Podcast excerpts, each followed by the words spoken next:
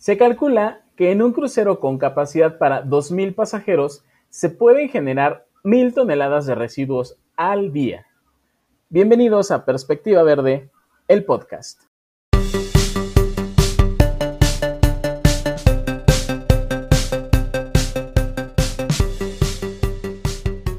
Amigos de Perspectiva Verde, muchas gracias por darle nuevamente play a este su podcast preferido, porque sabemos que ya está dentro de su lista de preferidos.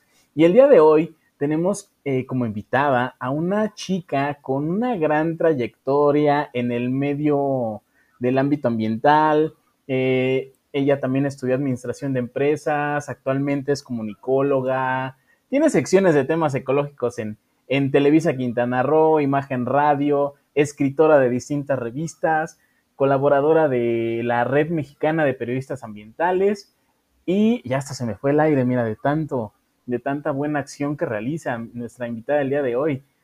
Eh, también, eh, para finalizar un poquito con esta breve presentación, ha realizado campañas con marcas como Tetra Pak, Hotel Xcaret México, Del Fuerte, entre otras. Ella es Josie Zamora. Josie, bienvenida al podcast. Hola, ¿cómo estás? Yo muy contento de que hayas aceptado la invitación. ¿Y tú qué tal? Ay, no, yo estoy feliz de que me hayan invitado. Para mí es increíble. Este, por lo general yo estoy del otro lado. ¿Dónde estás tú? Así que está padre estar ahora del otro lado. Que ya hablamos de que ahora, o sea, sí los voy a entrevistar.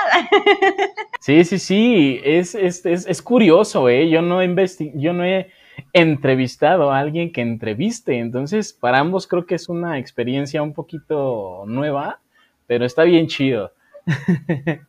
ok.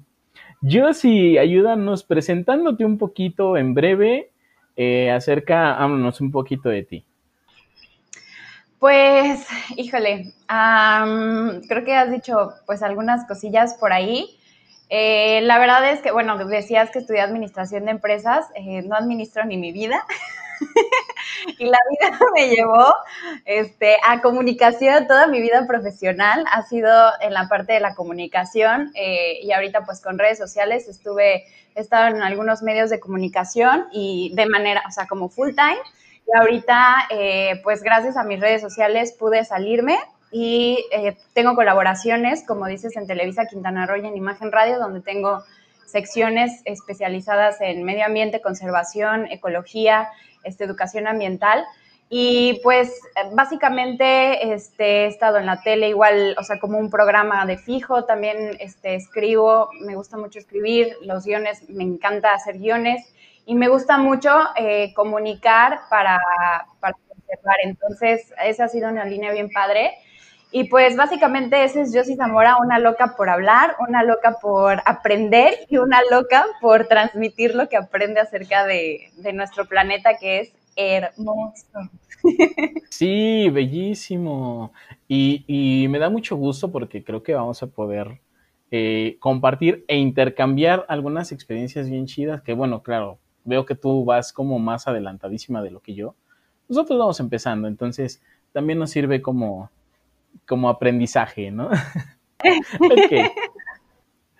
Eh, Josie, ¿en qué momento consideras que comienza tu interés por el cuidado del planeta en general? Creo que siempre. O sea, pero es algo que nunca, no se me había detonado hasta hace unos cuatro, cinco, cuatro años que empecé en medios. Eh, pero pues yo quería estudiar veterinaria. Yo era una, yo me autodenomino una econerd, me gusta mucho pues la, o sea, saber aprender sobre la naturaleza y la conservación. Y desde muy chica yo veía Animal Planet o Discovery Channel y o Nat era súper fan, así, súper chiquita, me acuerdo. Y eran mi, o sea, ver animales, de verdad me gustan mucho los animales en general. Entonces, creo que ahí estaba pues ahí ya disfrutaba mucho de la naturaleza, de la conservación, del, saber sobre los, sobre pues otras especies que coexisten con nosotros. Pero fue aquí en Cancún que descubrí que mi pasión era el cuidado ambiental, porque pues no, o sea, solo era como de ver y decir qué bonito. Pero ya aquí, en medios de comunicación, este, mi, pues mi súper, eh, tuve como un, como un maestro que se llama Alejandro González Padilla, que es un director de cine, y él, este, él me encaminó como que descubrió mi, mi, no sé, mi tema o mi pasión por el medio ambiente y me dijo, es que a ti te gusta mucho la naturaleza, o sea, deberías irte por allá. Y en ese momento yo tenía un noticiero junto con otras personas y me dieron la oportunidad de tener una, un programa de televisión sola acerca de la naturaleza. La verdad yo le agradezco mucho a mi mentor, don Alejandro, eh, porque me, me ayudó a, a descubrir esta pasión que tenía y desde ahí, o sea, no suelto, no suelto el tema, he trabajado en otros medios de comunicación y pues me como que me querían sacar del tema y yo así me agarré con uñas y dije, "No quiero salirme de aquí. no quiero, no quiero." Y este, y pues bueno, seguí y sigo y lo padre es que las redes sociales me han dado esta, esta plataforma de que no tengo que estar en medios de comunicación. O sea, estoy porque estoy empapadísima en medios de comunicación. Una vez que entras, es como las drogas, ¿no? Una vez que entras, no sales. Entonces, pero pues estoy de fija ya en, en, redes sociales, en temas ambientales. Y pues desde ahí, desde, desde hace tiempo nació, pero ya se potencializó y pues ahora no lo puedo dejar, o sea, no lo puedo dejar. Claro. Entiendo también la pasión, digo, yo no llevo, como, lo reitero, no llevo mucho en, en este tema de, del ambientalismo, pero creo que lo más, lo más bonito de todo es rodearte con gente que te transmite esa buena vibra y que de alguna manera también a todos les aprendes. Yo la verdad es que sí, sí, sí, siento como que cierto, eh, cierto cambio a partir de que inicié con esta transición porque eh, hay gente que, que pues, te llena siempre de buenas vibras, te apoya y, y, te está ahí siempre apapachando que lo necesitas. Pero existe también el lado B, ¿no? Existe el lado que está siempre poniéndote el pie, que siempre te está tirando el hate, que te está criticando, que está, pues de alguna manera demeritando lo que haces o diciéndote que lo haces por moda o porque eh, quieres sentirte de alguna manera superior a los demás, ¿no? En ese aspecto también me gustaría platicar un poquito sobre las acciones precisamente negativas que tiene eh, pues el ser humano y eh, las consecuencias también en los océanos que tienen estas conductas negativas. Por ejemplo, el tema de la sobrepesca, ¿no? Eh, en cuanto a la explotación de especies, la alteración de la cadena alimenticia y también la afectación a corales. ¿Qué nos, tú que estás más empapada en este tipo de, de, de situaciones, ¿qué nos puedes decir acerca de lo que has visto y cómo el humano influye en que esto esté, en que estos, este, en que estos puntos estén, pues, demasiado descuidados, demasiado contaminados, ¿no? Eh, tocaste puntos muy, eh, muy diferentes entre sí, súper diferentes, porque las problemáticas son súper diferentes. Por ejemplo, la pesca, este, y esto va también, yo no soy vegana, quiero aclararlo, porque luego la gente cree que por ser este, una ecoamiga, porque no soy ambientalista, yo soy ecoamiga. Eh, piensan que soy vegana. No soy vegana, eh, pero este tema entra con, los con el pez y con la carne. El problema es el consumo excesivo de lo que tú quieras. La otra vez hablábamos con, con este Mar, que ella es este, novia de Luis Javier Sandoval, un fotógrafo que parte de Snorkeling for Trash, ella es nutrióloga clínica, y estábamos platicando que justamente este consumo excesivo es el gran problema ambientalmente hablando. Este, por ejemplo, eh, es más, es mejor que puedas consumir un pescado que se pesca aquí en Cancún que un pescado que traen de Alaska, un salmón que traen de Noruega o algún lugar así súper lejano, ¿no? Entonces, este, el problema de la sobrepesca es el sobreconsumo. A veces no necesitamos consumir tantas cosas y se siguen pescando se siguen cazando o se siguen eh, matando o se sigue explotando el recurso y no hablando solo de una especie o de una categoría como es el pez, sino esto aplica en cualquier tema ambiental que tú eh, pienses. La, el consumo excesivo es el gran problema, ya sea de verduras, ya sea de carne, ya sea de pescado, ya sea de, ropa, de, o sea, lo que tú quieras y pienses de, de madera, ya sea de, este, no sé, de plástico. El consumo excesivo es el problema ambiental número uno de lo que tú quieras. El punto, el producto no es tanto el problema, sino todo este, este exceso. Y en la pesca es lo mismo.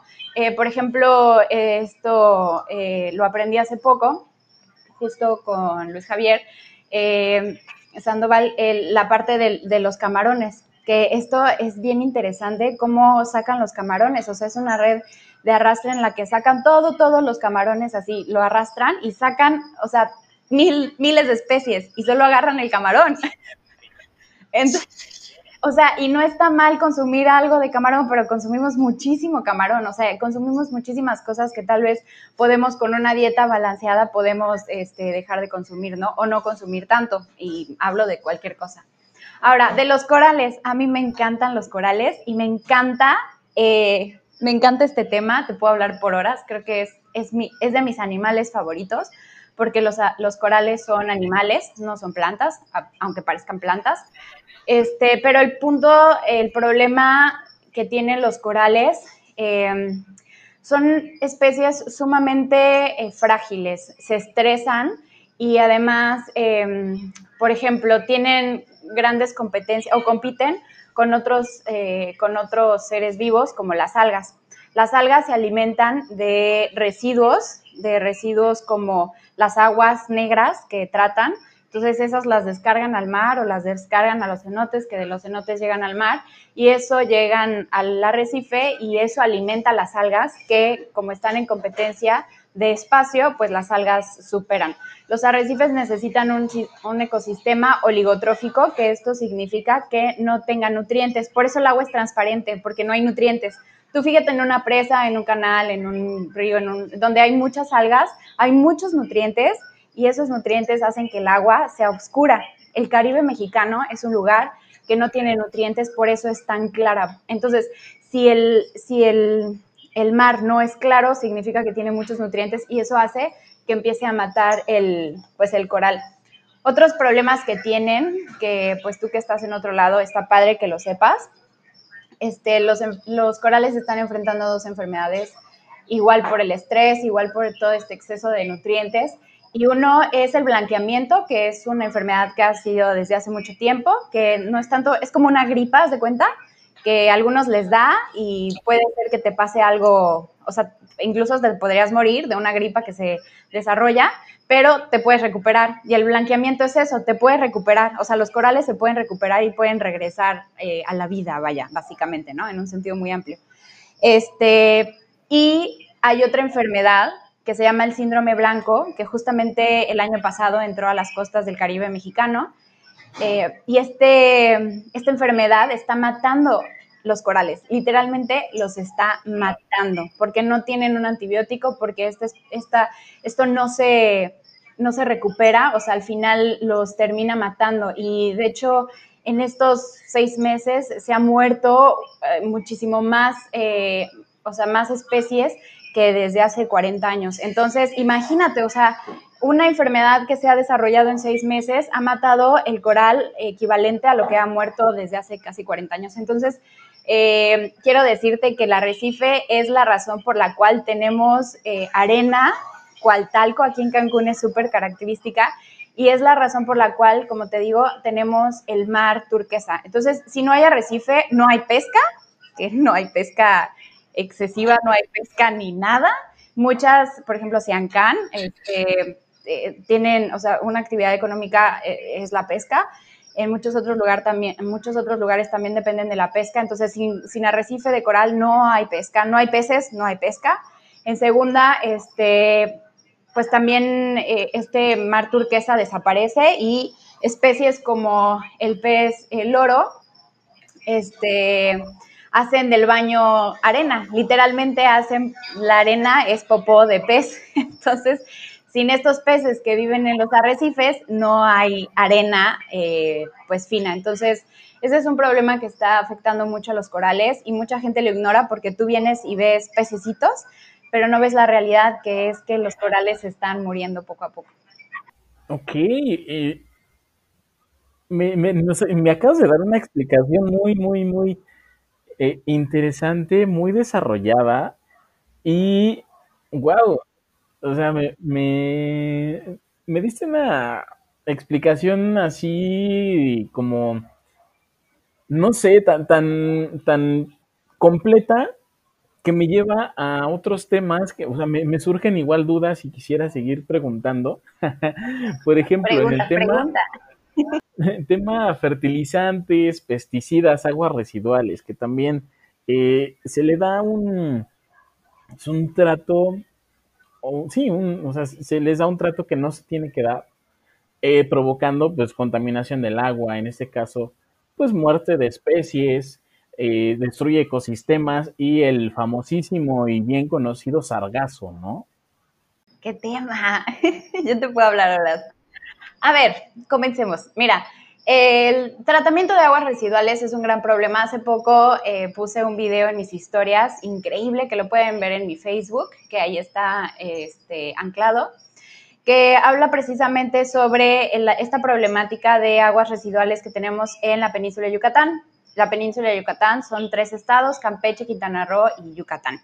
Ahora, nosotros tenemos un suelo poroso que es literalmente como una esponja o como un queso gruyere, que, o sea, con hoyitos, muy poroso. Y esto es lo que hace que se formen los cenotes y que tengamos el agua eh, muy cerca de nuestros pies en muchos lados, en carreteras, incluso en casas, o sea, es muy fácil que puedas tener un cenote de la nada, ¿no? O sea, no es un socavón, aquí es un cenote, o sea, se cae la carretera y sale un cenote. Entonces, el tratamiento de aguas residuales por ley es de, o sea, como es este secundario, o sea, pasa por dos niveles de, de, pues de purificación. Ahora, el problema es que ese tratamiento de aguas residuales está hecho para lugares, por ejemplo, en Querétaro, de la superficie a las primeras gotas de agua son 2.000 metros. Entonces, estás hablando de que si tienes una purificación de agua este, secundaria, lo avientas al subsuelo y del subsuelo las primeras gotas de agua son 2.000 metros de piedra que que purifican, o sea, has visto un filtro de agua, son piedras que purifican y esa arena que purifica. Ahora tienes 2.000 metros hacia abajo para purificar esa, ese, o sea, ese tratamiento de agua, ¿no? O esa agua residual. Entonces, obviamente ya llega al subsuelo y está hermosa, preciosa, prístina y potable, ¿no? O sea, está súper bien. Ahora, aquí en Quintana Roo, puedes literal hacer un hoyito y tienes agua. O sea, ni siquiera, o sea, ni siquiera metros. O sea, hay lugares en donde literal, o sea, puedes caminar y se rompe y, ya tienes agua, ¿sabes? Entonces, eh, estás hablando de que no, no se puede filtrar o no se puede limpiar lo suficiente porque no son dos mil metros, a veces ni siquiera es un metro, dos metros, siete metros, o sea, no es nada. Entonces, realmente esa agua no está tratada, está tratada para el centro del país, no para la zona eh, de cárstica, que es aquí, es porosa, así le llaman, es, es una piedra este, pues porosa. Entonces, ese es un gran problema porque también, como sabes, los cenotes hace que todo se junte hacia abajo, todo el agua se junta, todo nuestro ecosistema este, de aguas, o sea, de agua de cenote, vaya, es algo muy, o sea, es una explicación muy simple, que se junta. Entonces, tú, tú avientas esa agua, no se, no se procesa, no se limpia, llega al subsuelo y ese subsuelo lo termina, eh, pues termina en el mar, en donde pues termina en el arrecife y donde termina en, en, especies marinas y en mil cosas. Entonces es un, es un ciclo o es un círculo que pues literal está acabando con el ecosistema. Hay hoteles que sí tienen una, por, por decisión, sí tienen una, un tratamiento de agua terciaria, pero muchos no, porque legalmente ellos no tienen, o sea, ellos no tendrían por qué tener esa, ese tratamiento de agua, porque pues por ley, o sea, ¿quién hace más de lo que le indica la ley, no? Y a veces ni hacemos lo que nos dice la ley, ahora imagínate. Entonces, es un gran problema.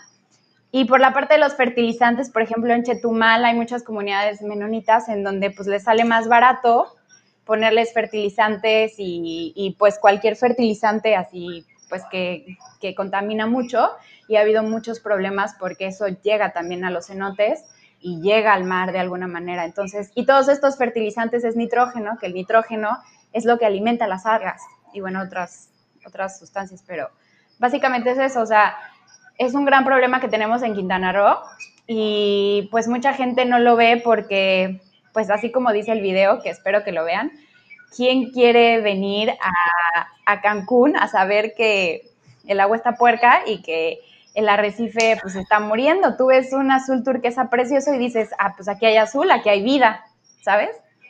Es un tema. Es un tema. Ok. Eh, en este punto, eh, digo, sabemos eh, que, bueno, lo, voy a decir así, a lo mejor se va a escuchar feo, pero pues es una realidad. Creo que el, peor contaminante de, no nada más del mar, de todos los ecosistemas, el que sea, pues es el ser humano, ¿no? Porque de alguna manera, no sé si inconsciente o irresponsablemente, no se tienen los cuidados adecuados hacia nuestros propios residuos, ¿no? En este caso, pues el turismo es bien sabido que eh, pues genera una cantidad brutal de basura que termina invariablemente en, el mar. en este caso, pues se, genera una contaminación de, de, los mares, también le afecta a las especies marítimas y sobre todo pues es, no sé, como que no, entiendo eh, ese aspecto, ¿no? De, que si sabes que, vas a un lugar que te gusta, porque pues, estás en el mar, estás en la playita, la arena y todo esto, pues ¿por qué, ¿por qué no tenemos el cuidado adecuado, ¿no? También es un problema muy, muy serio, creo que es importante, ¿no? Pues es que todo es, no, no es porque vengas al Caribe y tengas que tener un cuidado. Digo, por ejemplo, el bloqueador sí es bien importante. No usen bloqueador si van a entrar al agua, ya sea cenote o arrecife. Si no te quieres quemar, no vengas, ¿no? Porque aunque sea biodegradable, los que son del súper, digo, yo no soy radical ni nada, no soy econazi por ahí, este, realmente es tu decisión, pero sí creo que es muy importante que la gente entienda en específico del bloqueador, ¿no? Mejor ponte, hay trajes de baño con manga larga que no te pasa nada, ¿no? Este, pero en general, eh, lo que haces en tu ciudad afecta, afecta, entonces más bien en lugar de, de pensar en venir y tener ciertos cuidados, desde tu casa puedes hacer grandes cambios, todo está conectado estarás viviendo a miles de kilómetros, pero eh, todo lo que haces tú termina en el mar. O sea, no lo ves y tal vez es, es ilógico, pero no, o sea, por ejemplo, la basura termina en el mar y se, es arrastrada por ríos desde lugares así súper remotos y que llega al mar. Entonces, eh, por ejemplo, el reciclar desde tu casa, utilizar menos químicos, que aparte utilizar cosas naturales, además de ayudar al medio ambiente, te ayudas a ti, porque pues tanto cáncer es porque nos ponemos químicos a diestra y siniestra, ¿no? Entonces, eh, más bien es eso, como empezar a una reflexión individual. Yo soy súper partidista a que los cambios son individuales. Yo no creo en agresiones, en de que, ay, estás, estás tomando popote, no me vuelvas a hablar, este, o no eres vegana, o no eres vegetariana, o no sé. O sea, yo no creo en eso. yo creo en los cambios individuales que a cada quien le llega en el momento en el que les tenga que llegar y también creo que eh, cada persona eh, hace las cosas que puede cuando, o sea, que, que puede, ¿no? Eh, por ejemplo, si viajas mucho, tal vez, no sé, un vegano que viaja mucho, pues está usando mucho avión, ¿sabes? Y entonces ya es como de, ay, pero, o sea, no, tienes que ir en burro, ¿no? O sea, no, hay muchas cosas que no se pueden hacer, pero lo poco que hagas es muchísimo, muchísimo y hay mil cosas que se pueden adaptar a tu estilo de vida, estés en el Caribe mexicano, estés en la Ciudad de México, estés en cualquier desierto de Chihuahua, o sea, no sé, va más por ahí. Sí, eh, de alguna manera comparto mucho la, la opinión que nos das de que los cambios son individuales y en algún momento pues te llegan en el momento en que te tengan que llegar y si es que los quieres aceptar también, ¿no? Nos platicaba una invitada anterior que es, si no imposible, si es un poco eh, complicado ser completamente zero waste, porque de alguna manera siempre estamos generando residuos. Em, en este aspecto a mí me, llama muchísimo la atención Porque digo, ahorita que yo estoy eh, dedicándome a esto de las entrevistas y todo eso, siempre quiero aprender de, de, los expertos, ¿no? De la gente que ya sabe. Entonces, tú ya tienes muchísima experiencia en este medio y sobre todo en temas eh, ambientales, ¿no? Quisiera que nos platicaras dos anécdotas eh, bonitas, ¿no? Dos anécdotas buenas de, eh, de lo que, de toda tu trayectoria. Mm, bueno, dos cosas bonitas. Pues una que creo que marcó mi, mi antes y mi después y que dije me voy a dedicar a la difusión de temas ambientales fue, yo soy de Querétaro, bueno, yo crecí en Querétaro y pues había venido a Cancún, pero nunca había, o sea, pues normal, ¿no? Aún todo incluido y fin. Eh, tuve, o sea, me vine a vivir y fui a un famoso parque, muy famoso parque, este, y ahí tienen un tanque, una como caleta, más, más que tanque, una caleta, con tortugas marinas. Yo en mi vida había visto una tortuga marina, nunca en mi vida. Y solo en fotos, ¿no? Pero nada que ver una foto con algo así real. Entonces me acuerdo que iba pasando por la caleta y en eso veo, porque aparte son gigantes, esas son, son tortugas rescatadas y tienen algún problema, entonces por eso están ahí, pero son tortugas muy grandes. Este, y yo, o sea, me acuerdo que es que con temas de animales, a mí me gustan mucho los animales, de verdad.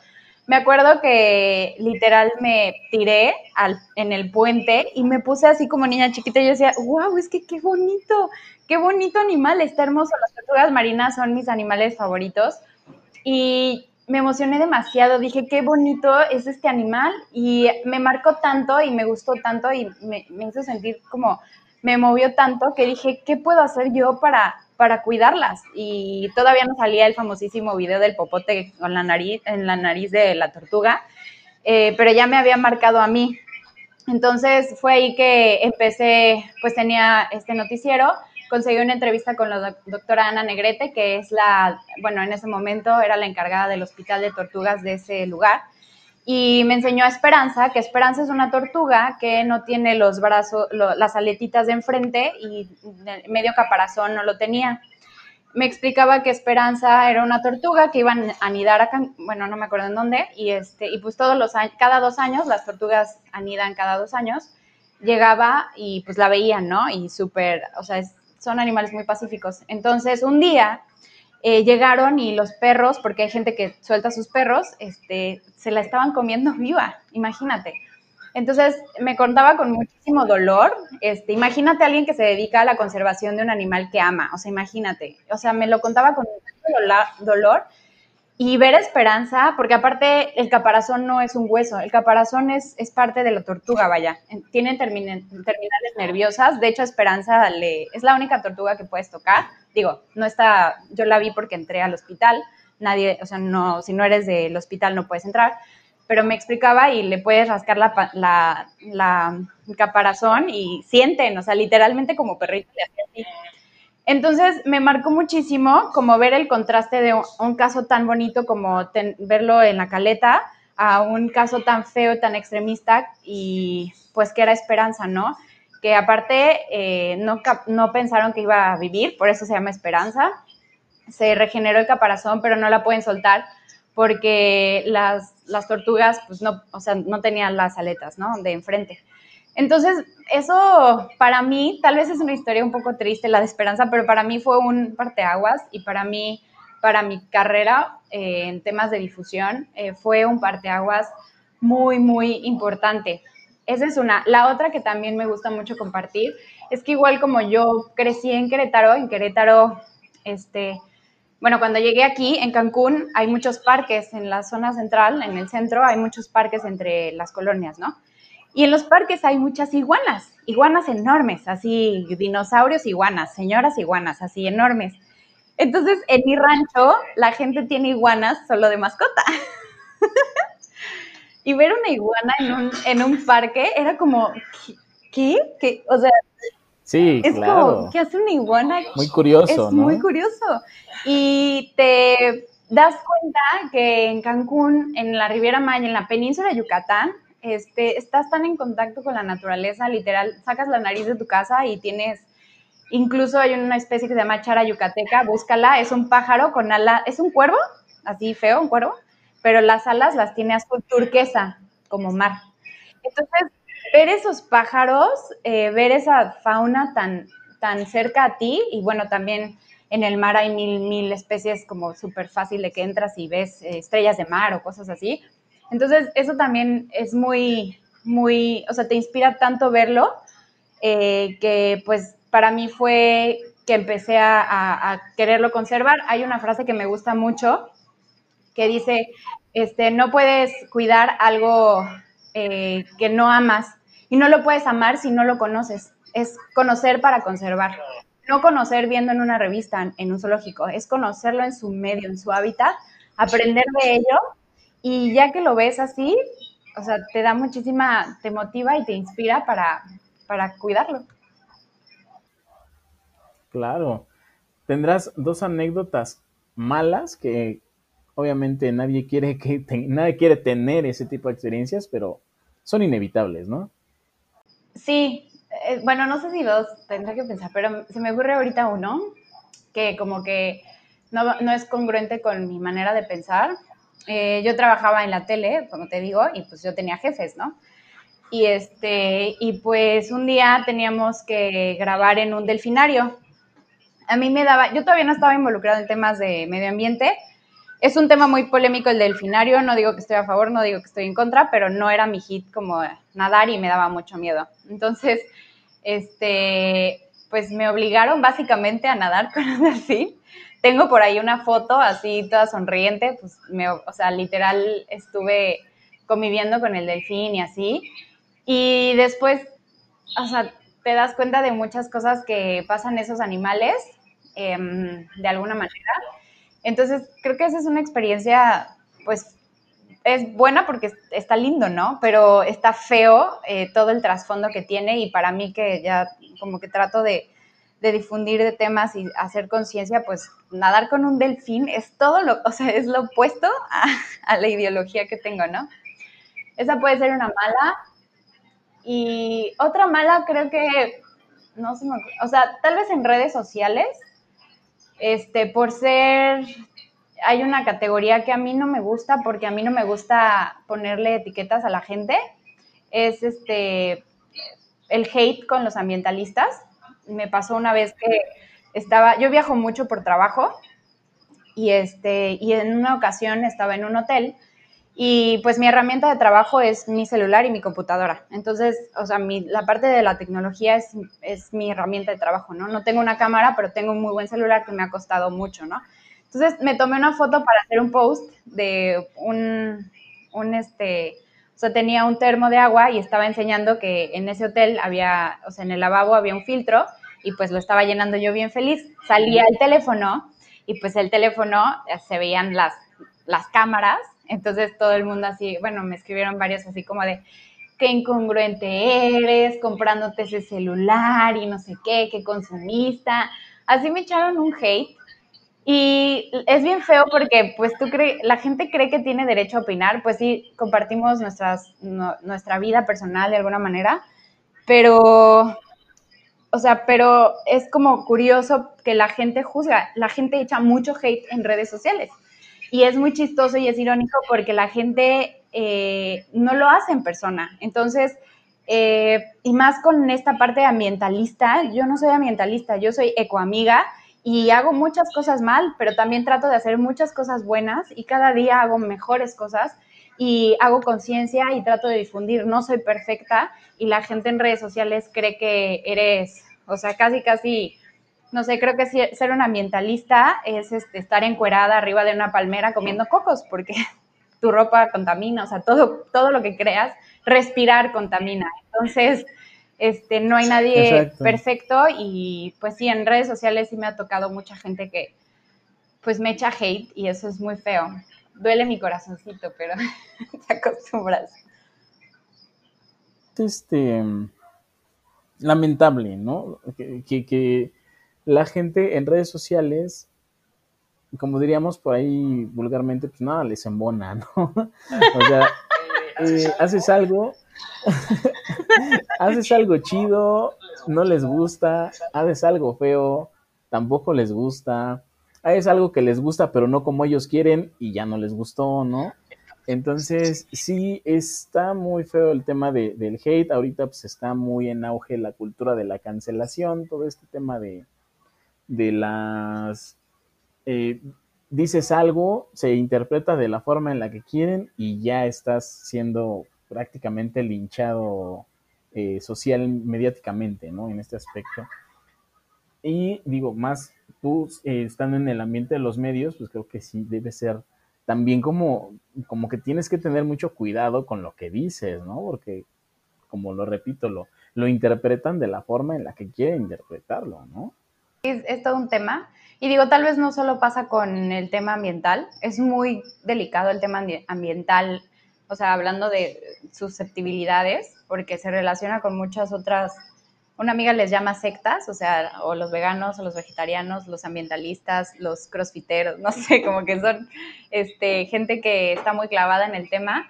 Y pues sí, o sea, yo creo que más bien es, este, no sé, tengo amigas ecobloggers que pues sí hemos platicado de que, eh, eh, o sea, sí te afectan los comentarios y pues si te dedicas a redes sociales, sí lees todo lo que te llega, entonces a veces a mí me han sacado lágrimas y así de no poder dormir porque me, pues me, hicieron sentir mal, pero pues es, es, parte de la comunicación, es parte de tener una plataforma que te acerca tanto, así como te acerca para bien, te puede acercar para mal. Claro. Yo sí, una pregunta. Eh, por todo eh, y también lo que imaginas un momento llegar a donde estás pues estaba estudiando administración de empresas, claro que no. ¿No? o sea, ¿sabes qué? Esto es algo curioso. Eh, yo era súper penosa, de verdad, súper, súper, súper penosa. Cuando me invitaron a la tele, de verdad, así, yo decía, ¿por qué quieren un casting mío? O sea, y aparte yo me da pena, río, este, bostezo, lo que sea, y me pongo roja. Entonces, pues era muy evidente cuando me da, cuando me da, sí, entonces imagínate, para mí era como de, no, un casting, ¿yo qué voy a hacer? ¿Qué, qué voy a decir? O sea, y la verdad es que, pues, sí fue muy chistoso eso, o sea, como empezar, o sea, yo dije, mm, mira, a la vida hay que arriesgarse, hay que hacer las cosas que te dan miedo. Y dije, pues va, ¿qué puede suceder? Pues me pongo roja y ya, o sea, que digan, ah, se puso roja y me pongo más roja y ya. y la vida pasa, ¿no? Al final nada más tú sabes que es de nervios. Entonces, pues eh, sucedió y me quedé en la tele y después me enamoré de los medios de comunicación, estuve en el periódico porque pues dirigí el turismo y ecología, las secciones en periódico, en web, en, tele, luego migré a un programa en solo de, de medio ambiente, ahorita estoy en proyectos con empresas súper grandes, con temas de medio ambiente, en mis redes sociales, en medios de comunicación y todo el tiempo estoy haciendo cosas que la verdad es que nunca me imaginé hacer, pero haz lo que amas, haz lo que amas y, y, eso es algo que me gusta porque yo soy afortunada de hacer lo que amo. Para mí no es un trabajo, para mí comunicar estos temas, aprender para comunicarlos, es una manera de, es una forma de vida y es bien padre. Y pues no, nunca, nunca me imaginé llegar a donde estoy y quién sabe qué me depara el futuro, qué emoción. ¡Qué emoción! Pero muchas aventuras porque estoy bien loca. Eh, es de esos momentos en los que dicen, estás loca, sí, soy feliz de estar loco, ¿no? Y aparte me junto con gente súper loca, como Daniel de Snorkeling for Trash, es un loquillo. Lo vamos, a, lo vamos a invitar al programa para también que nos comparta un poquito de su locura. Debería y para poder platicar con él. Ya, ya estuve por ahí viendo su proyecto y se me hace demasiado interesante. Entonces, yo creo que lo vamos a invitar al, programa. Deberían, es, es yo sí. Redes sociales, ¿cómo te puede encontrar la gente y dónde? Es literal, pueden googlear mi nombre, Josie Zamora, es J-O-S-Y, Zamora con Z, así pueden encontrar todo mi trabajo. Y Instagram, Josie Zamora, o Facebook, Josie Zamora TV, y pues ahí lo que quieran. Gusten, manden, ahí estoy. Me voy a volver tu fan, ¿eh? Neta que... Me, es como, como... Honestamente no conocía tu trabajo antes, antes de Perspectiva Verde, pero creo que eres algo a lo que yo quisiera acercarme a hacer algún día, ¿no? Qué padre. Ya te voy, es que no sabes cuántas preguntas quería hacerte. Te tengo que hacer una entrevista a los dos. Ok, yo encantadísimo. Digo, la verdad es que a mí nadie me ha entrevistado, todavía no soy tan famoso. Entonces, este, me, me siento, este, súper, este, halagado de que me, digas que quieres hacernos una entrevista a nosotros. Y digo, hablo también por, por mi producer, mi estimado Rodrigo, que estamos más que puestos. Nos ponemos de acuerdo, claro que sí. Me encantan, pues qué padre. Va a estar padre. Soy entretenida dando entrevistas. bueno, haciendo, más bien, haciendo. Sí, claro. Claro. Yo, si algún mensaje que quieras darle al auditorio antes de despedirnos. Eh, vean más allá de sus ojos. Eh, vean la naturaleza, tal vez si estás en la Ciudad de México y estás en una selva de concreto, hay un árbol que nunca has visto, date cinco minutos para, literal, y esto te lo te hago la invitación, Sergio, a Rodrigo, dense cinco minutos todos los días para pararse, respirar, voltear al cielo y me vas a hacer una lista de cuántos animales y cuántas cosas lindas ves. Entonces yo los invito a todos a que reflexionen y vean más allá de sus ojos. Eh, tomen conciencia de dónde están y eso los va a acercar muchísimo a algo que tienen cerca, que es la naturaleza, y a veces no nos damos cuenta. Entonces, ese es mi, eso es con lo que quiero que se queden. O sea, si quieres, borra todo lo demás, solo pon esto. Pero, eh, pues eso es, esto es lo importante. sí, hay que disfrutar la vida, hay que disfrutar nuestro planeta, que la verdad es que es maravilloso, es hermoso y en el momento en el que te das cuenta de lo hermoso que es, la vida es diferente. Entonces, los invito a que lo hagan. Gracias por las palabras. También me llegaron, también voy a tomar en cuenta esa recomendación, yo sí, y agradecerte nuevamente por haber aceptado esta invitación. Nosotros, por supuesto que aceptamos la tuya de, eh, poder estar contigo, que nos puedas entrevistar. Yo me, para mí sería un honor, en serio, poder decir, me entrevistó Josie Zamora y poderlo presumir con, toda la gente. Sí, pues ya está, nada más hay que poner fecha. Ok, pues ahí están las redes de Josie, denle like a sus páginas, eh, denle seguir ahí en Instagram, tiene un buen de cosas bien lindas por compartirnos y pues también agradecerles por nuevamente darle play a este podcast de Perspectiva Verde. Gracias por escucharnos, por estar con nosotros cada semana. Eh, gracias a ustedes, este podcast ha seguido porque creo que son temas que les interesa al auditorio en general y nos sentimos muy agradecidos con ustedes de que nos estén dando esa preferencia. Entonces, también eh, se me estaba yendo. Recuerden visitar nuestra página web de Perspectiva Verde que ya está activa y lista para que ustedes puedan visitarnos www.perspectivaverde.com.mx. Y les recuerdo, yo soy Sergio Ulopa, sigan mis redes sociales como Ángel Callejero. También agradezco a mi gran producer Rodrigo González que está ahí siempre atento para que este podcast esté lo más bonito posible. Muchas gracias nuevamente. Nos vemos en el próximo episodio.